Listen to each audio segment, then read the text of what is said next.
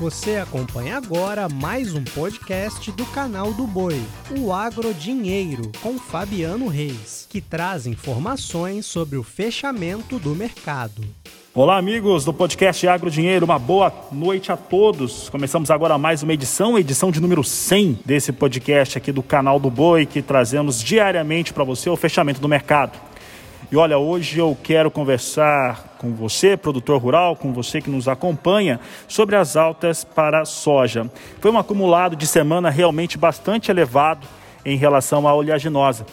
Olha só, para se ter uma ideia, os valores de fechamento hoje para a soja trazem um cenário no qual portos brasileiros, Santos, Paranaguá e também o Porto do Rio Grande tiveram valores bem mais elevados. Porto de Santos com valores em fechamento de 196 reais a saca de 60 quilos para entrega em fevereiro.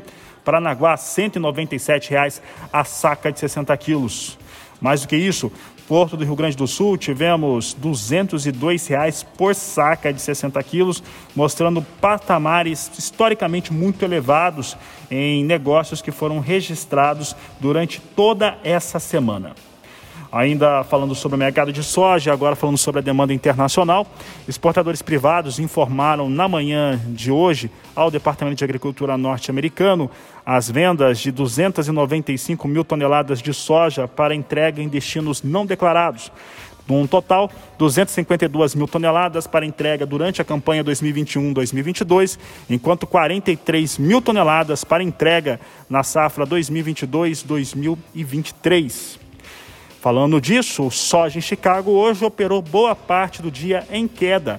Entretanto, inverteu o cenário e fecha em alta nesta sexta-feira. Posição de março fechou a 15 dólares 56 centes mais 4 bushel, com alta de 0,79%. Maio, 15 dólares 60 centes o bushel, alta de 0,84%. Julho, 15 dólares 55 centes mais 4 bushel, alta de 0,88%. E agosto, 15 dólares 16 centes mais 4 bushel, alta de 0,75%. Um destaque importante é que nesta semana tivemos a apresentação de dois levantamentos de empresas privadas no Brasil importantes. Na segunda-feira, a consultoria AG Rural trouxe uma estimativa de produção de soja no Brasil em 128 milhões e 500 mil toneladas. Já nesta última terça-feira, a equipe comandada por Ana Luiza Lodge, da Stonex, trouxe um levantamento ainda mais baixo, 126 milhões 460 mil toneladas de previsão de produção aqui no Brasil.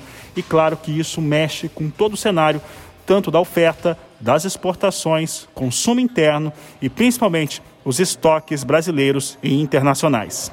Com essas informações, encerra essa edição do podcast Agro Dinheiro. Desejo a você uma ótima noite, um excelente final de semana, um grande abraço e até segunda-feira. Você acompanhou o podcast Agro Dinheiro. Para mais informações, acesse o nosso portal sba1.com. Até a próxima!